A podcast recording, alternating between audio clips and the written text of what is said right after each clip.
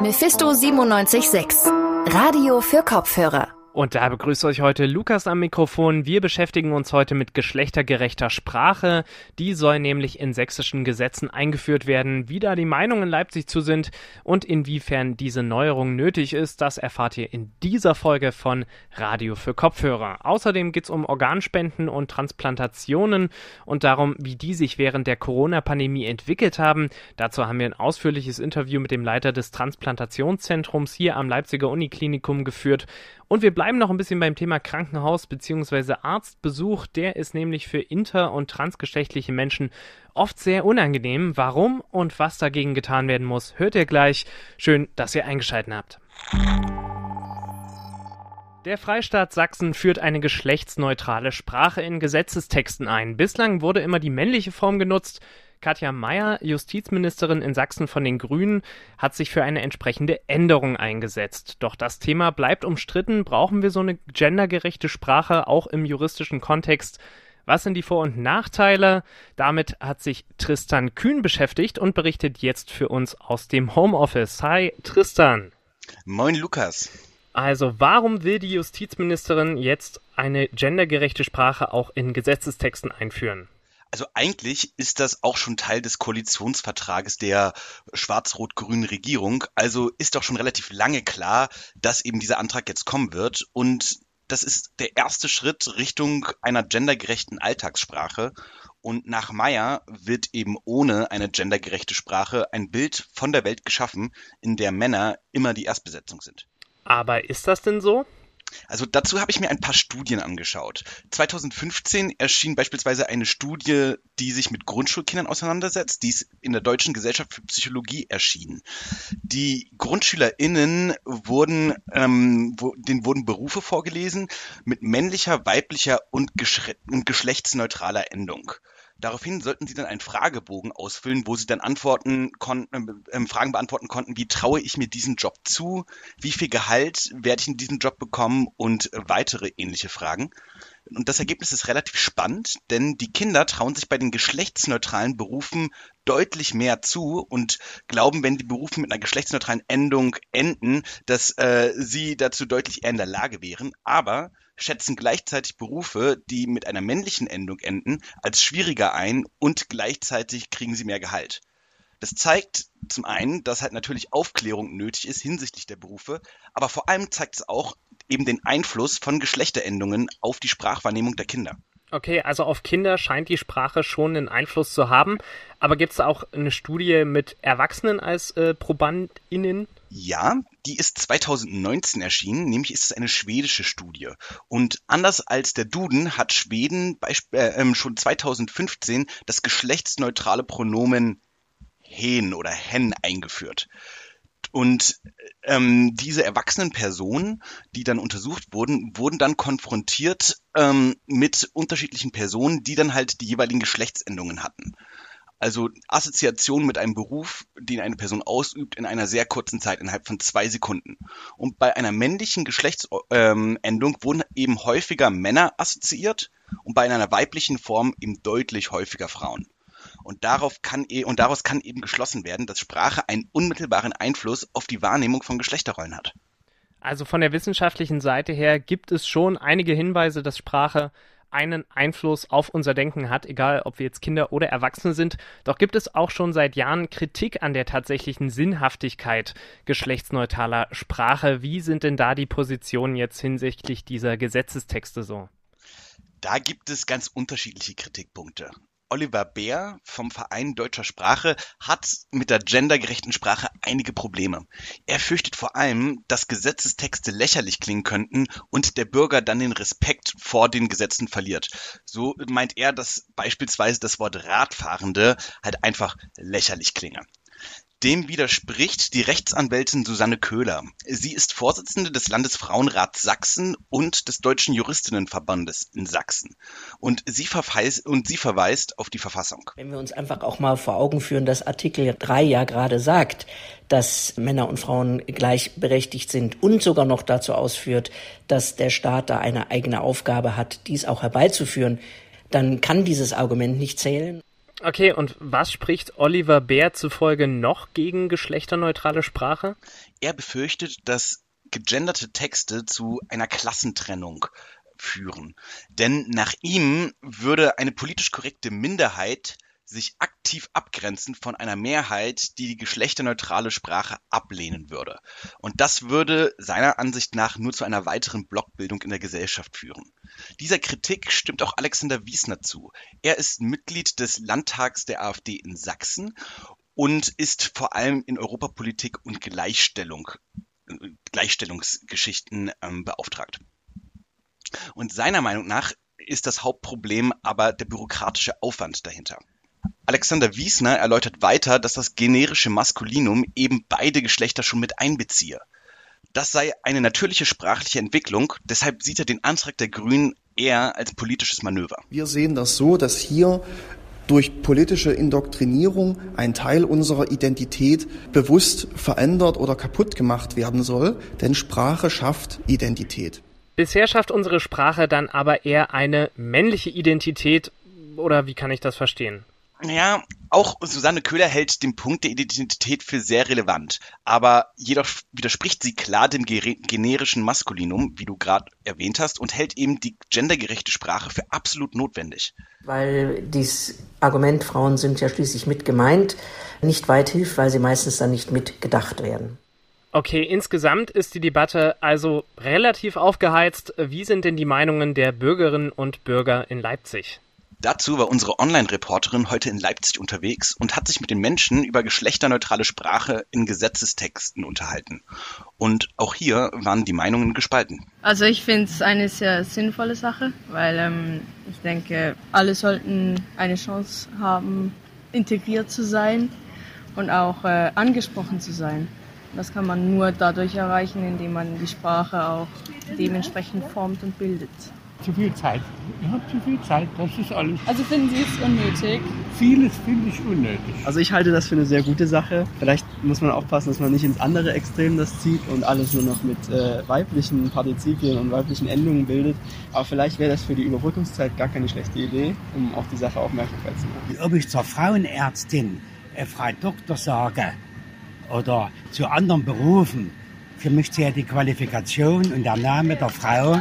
Und da muss nicht unbedingt dastehen, äh, Frau Doktorin oder immer nochmal umgenannt. Es wird komplizierter und das muss eigentlich nicht sein. So also die Leipziger Meinungen zu genderneutraler Sprache in Gesetzen. Der Freistaat Sachsen möchte jetzt gendergerechte Gesetzestexte verfassen. Diese Forderung stand bereits im Koalitionsvertrag und wird demnach sehr wahrscheinlich bald umgesetzt werden. Es gibt einige Argumente dafür, aber auch berechtigte und weniger berechtigte Kritik daran. In einem Sozialstaat wie Deutschland sieht's mit der Gesundheitsversorgung allgemein ganz gut aus. Das gilt allerdings nicht für alle. Inter- und transgeschlechtliche Menschen zum Beispiel stoßen bei medizinischer Hilfe oft auf Hürden. Häufig fehlt es dem Fachpersonal an Wissen und auch an Sensibilität, um angemessen und erfolgreich behandeln zu können. Genau mit diesem Thema hat sich der Frauenkulturverein in Leipzig auseinandergesetzt.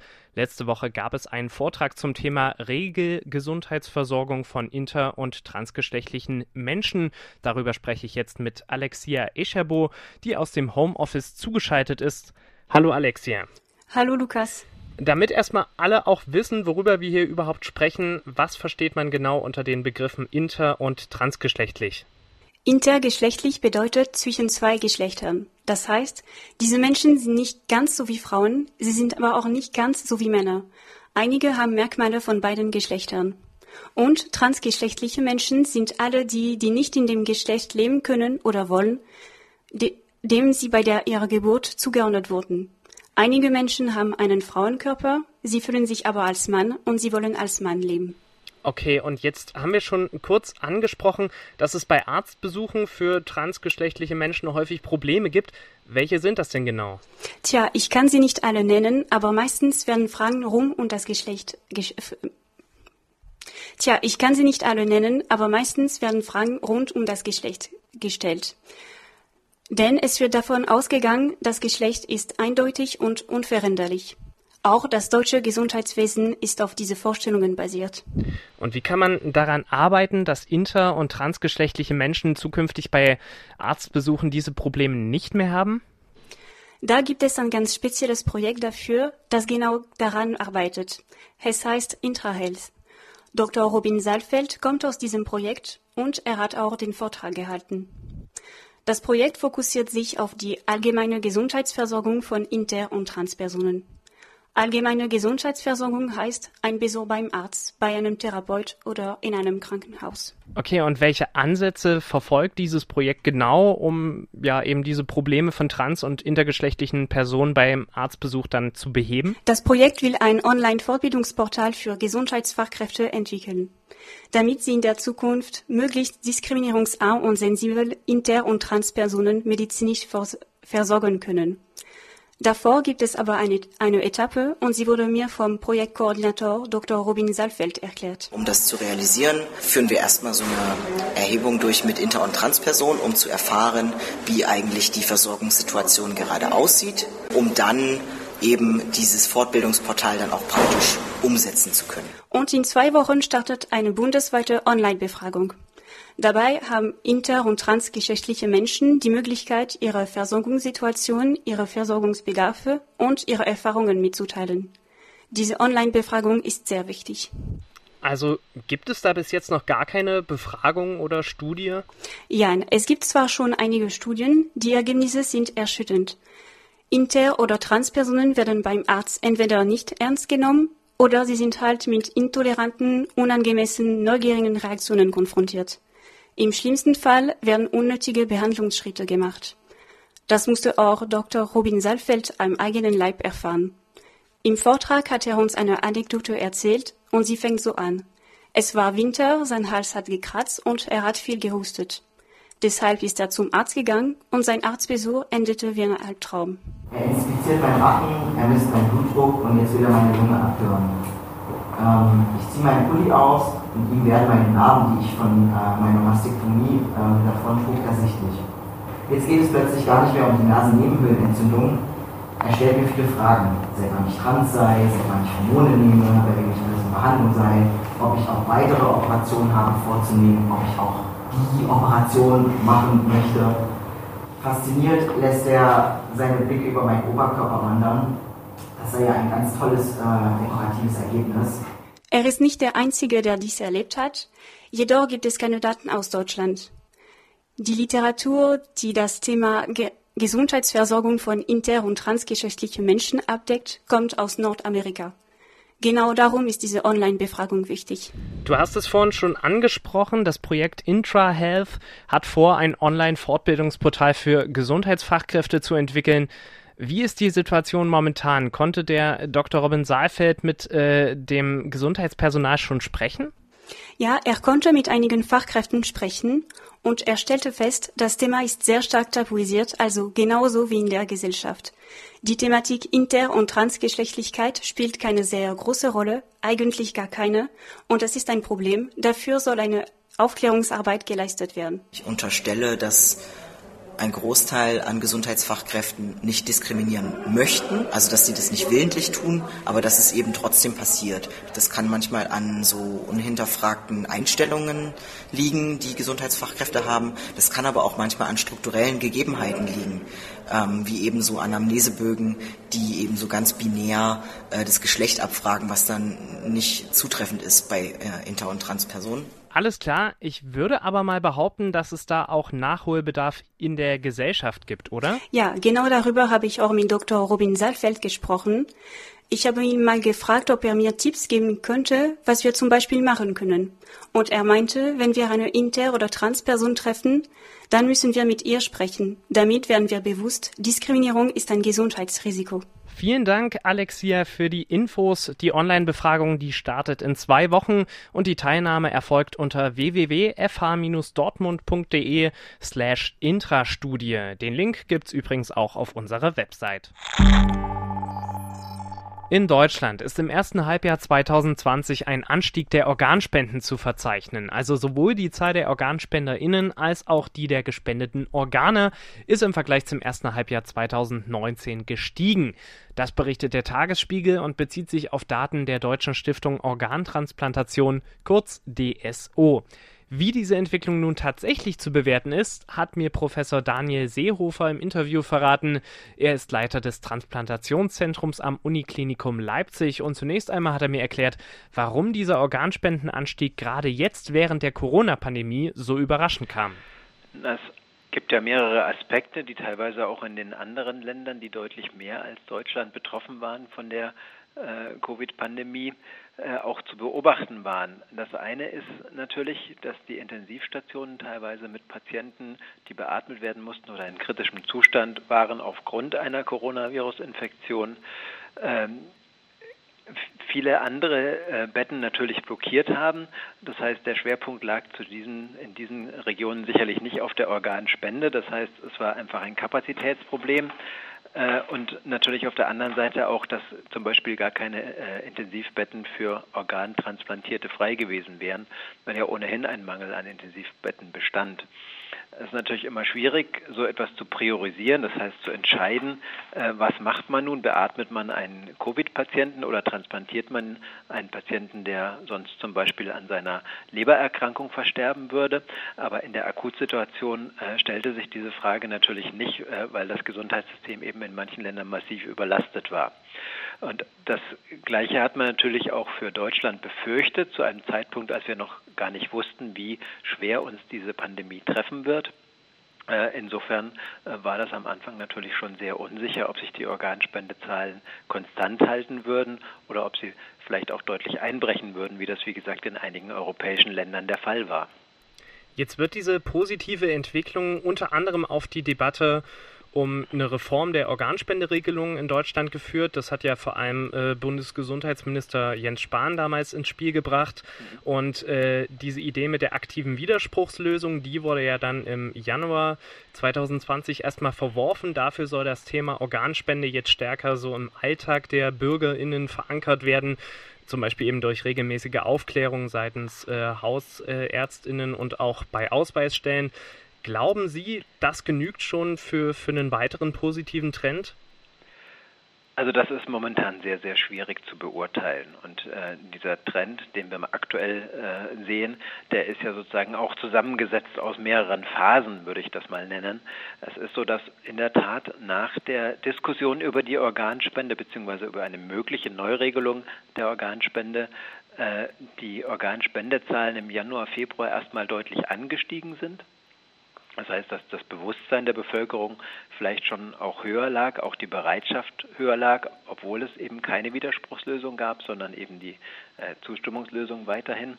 Äh, und das Ganze wurde natürlich überschattet, sobald es äh, an die äh, Corona-Situation kam, äh, von vielen anderen Dingen vielleicht auch, dass es eben nicht mehr so ganz im Bewusstsein war. Aber trotz allem also dann ist es sozusagen im Vergleich zu Januar, Februar wieder etwas abgefallen. Aber trotz allem ist die Anzahl der Organspender leicht äh, angestiegen im Vergleich zum Vorjahr. Wenn man sozusagen zwei Jahre zurückblickt, ist sie mehr oder weniger konstant. Also ich würde hier nicht von einer richtigen Trendwende sprechen, aber es ist zumindest äh, eine konstante Zahl an Organspendern, die immer noch viel zu wenig ist.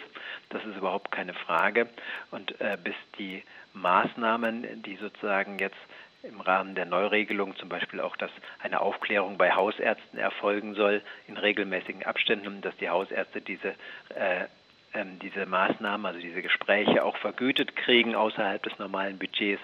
Äh, das alles ist ja sozusagen zwar schon beschlossen, aber noch nicht umgesetzt. Das heißt, dass diese Maßnahmen wirken können, das dauert sicherlich mehrere Jahre. Alles, was wir bis jetzt beobachtet haben, ist, wie gesagt, aus meiner Sicht erstmal nur der Effekt, dass sich die Bevölkerung damit beschäftigt hat und dass sich vielleicht doch mehr Menschen dazu entschlossen haben, einen Organspendeausweis auszufüllen. Und auch hier gibt es zwar sehr weiche, aber immerhin Daten dazu, dass auch das so ist, dass in den ersten Monaten dieses Jahres eben mehr Menschen einen Organspendeausweis angefordert haben. Ob sie ihn dann wirklich ausgefüllt haben und was sie angekreuzt haben, weiß natürlich niemand. Also für einen Trend, äh, um davon zu sprechen, ist es jetzt vielleicht noch zu früh. Insgesamt ja. kann man das aber natürlich positiv betrachten, dass in Deutschland jetzt die Zahl der Organspenden erstmal steigt. Allerdings ist ja auch interessant zu sehen in dem Bericht, dass gleichzeitig die Zahl der Organtransplantationen äh, selber sinkt. Und das äh, liegt wohl vor allem an der Zusammenarbeit Deutschlands im Eurotransplant, also diesem äh, Zusammenschluss von verschiedenen europäischen Ländern. Da sind die Benelux-Staaten mit dabei, Österreich, Slowenien, Kroatien und Ungarn. Und da in einigen dieser Länder ähm, eben die Organspenden selber teils drastisch zurückgegangen sind, wir wissen ja jetzt auch warum, ähm, ja, äh, hapert Deutschland dann auch bei den Organtransplantationen. Ähm, wie genau arbeitet dieser Eurotransplant? Gibt es da so eine Art Verteilungsschlüssel für Organe? Also es gibt einen Verteilungsschlüssel für Organe, ähm, der äh, aber so gestaltet, dass sozusagen für jedes Organ, das wir zum Beispiel aus einem Nachbarland bekommen, wir auch wieder eins zurückgeben müssen. Also die, die Summe der Organe sozusagen ist eigentlich die Summe der Spender, die in dem eigentlichen Land sozusagen auch ähm, eine Organspende durchführen. Ähm, es gibt aber äh, so ein paar Situationen, äh, wo unter Umständen eben auch mal ja, ein Import, wenn man das so nennen darf, von Organen aus anderen Ländern nach Deutschland stattfindet. Das ist zum Beispiel der Fall, wenn in einem Land ein bestimmtes Organ, zum Beispiel mit einer seltenen Blutgruppe, äh, nicht transplantiert werden kann, weil gerade zum aktuellen Zeitpunkt kein passender Empfänger da ist. Dann würde das Organ sozusagen freigegeben und dann kann das in Deutschland transplantiert werden. Äh, und von solchen Situationen haben wir sozusagen ein bisschen gelebt. In dem Fall, äh, dass wir sozusagen aus den Nachbarländern, naja, mehrere oder über 100 Organe pro Jahr sozusagen importiert haben, je nachdem, um welches Organ wir jetzt äh, gerade reden. Äh, und diese Anzahl ist etwas zurückgegangen. Ähm, das mag, auch das ist aus meiner Sicht jetzt noch ein bisschen früh, das abschließend zu beurteilen, aber möglicherweise auch an den Pandemieeffekten in den Nachbarländern gelegen haben. Ich glaube, das kann man noch nicht abschließend beurteilen, äh, weil natürlich, das muss man auch sagen, die Organspende einfach auch äh, ja, monateweisen Schwankungen unterliegt. Also es gibt mal Monate, da wird mehr transplantiert, mehr Spender, äh, die ihre Organe bereit sind zu spenden und es gibt Monate, wo weniger transplantiert wird. Äh, das kann man letztlich erst am Jahresende, denke ich, abschließend bewerten. Aber der Trend ist auch hier sicherlich zu erkennen. Ob sich das bis zum Jahresende wieder umkehrt, muss man einfach abwarten. Okay, und also wegen dieser sinkenden Zahlen bei den Organtransplantationen klingt es jetzt erstmal ganz oberflächlich betrachtet ja so, als ob sich äh, diese Zusammenarbeit jetzt zumindest in der Corona-Krise für Deutschland eher negativ ausgewirkt hat. Kann man das so sagen? Und wenn ja, ist das problematisch?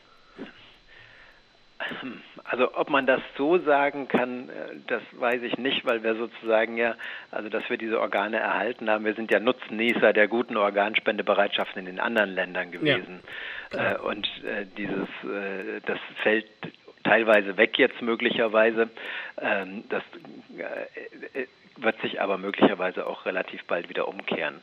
Und was man vielleicht auch noch äh, beachten muss, ist, dass man gerade auch in Deutschland äh, sozusagen in der Zeit, wo man eben noch nicht so ganz genau wusste, wie sich die Pandemie weiterentwickelt, natürlich auch etwas zurückhaltender war, äh, was die Transplantation von Empfängern äh, betraf, die jetzt nicht sehr dringlich sind. Also wenn man zum Beispiel einen Patienten vor einer Herz- oder vor einer Lebertransplantation hat, ist es in den meisten Fällen so, dass der Patient, wenn er kein Organ erhält, eben verstirbt. Ähm, und unter Umständen auch innerhalb von Tagen oder Wochen. Das heißt, es gibt keine Alternative, wenn man ein Organangebot kriegt, was vernünftig ist und für diesen Patienten angemessen ist, dann würde man das transplantieren, auch wenn man natürlich mit einem gewissen Risiko vielleicht von einer Corona-Infektion im Krankenhaus ausgehen musste. Also das ist wie gesagt im Vorhinein gewesen, diese Überlegung. Äh, inzwischen wissen wir, dass wir in Deutschland eigentlich relativ gut geschützt waren. In Leipzig wurde zum Beispiel jeder Patient, der aufgenommen wurde, auf eine Corona-Infektion getestet. Das ist auch noch weiterhin so, zumindest am Uniklinikum.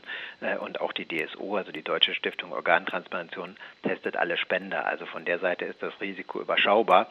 Aber das wusste man natürlich am Anfang dieser Geschichte noch nicht. Insofern hat man da die Patienten, die nicht hochdringlich waren, zum Beispiel Nierentransplantationen, wenn man hier zum Beispiel die Lebensspenden nimmt, die man ja relativ gut planen kann äh, und die man natürlich auch ohne äh, weiteres in vielen Fällen um zwei Monate verschieben kann. Äh, auch die haben wir zum Beispiel erstmal pausiert, bevor wir wussten, wie sich das Ganze weiterentwickelt. Vor allem auch zum Beispiel, um den Lebensspender nicht einem Risiko auszusetzen, dass er sich im Krankenhaus eine Corona-Infektion einfängt, was natürlich überhaupt nicht erwünscht ist. Insofern gibt es da, wie gesagt, mehrere Effekte, die sich überlagern. Äh, und ich denke, das muss man am Jahresende dann nochmal beurteilen. Und wurde dieses, äh, dieses Verfahren, äh, also Transplantation mittels Lebensspende, äh, wurde das inzwischen wieder aufgenommen oder ist das nach wie vor, also liegt das nach wie vor sozusagen auf Eis? Nein, das haben wir inzwischen wieder aufgenommen, weil wir ja äh, zum Beispiel in Sachsen wissen, dass wir extrem niedrige Infektionszahlen haben.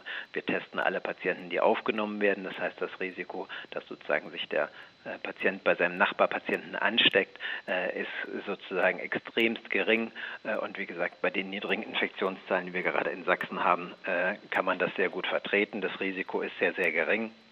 Und auf der anderen Seite muss man natürlich auch sagen, ein kleines Restrisiko gibt es für alles, was wir machen. Äh, der Patient ist natürlich ansonsten zum Beispiel an der Blutwäsche, also an der Dialyse.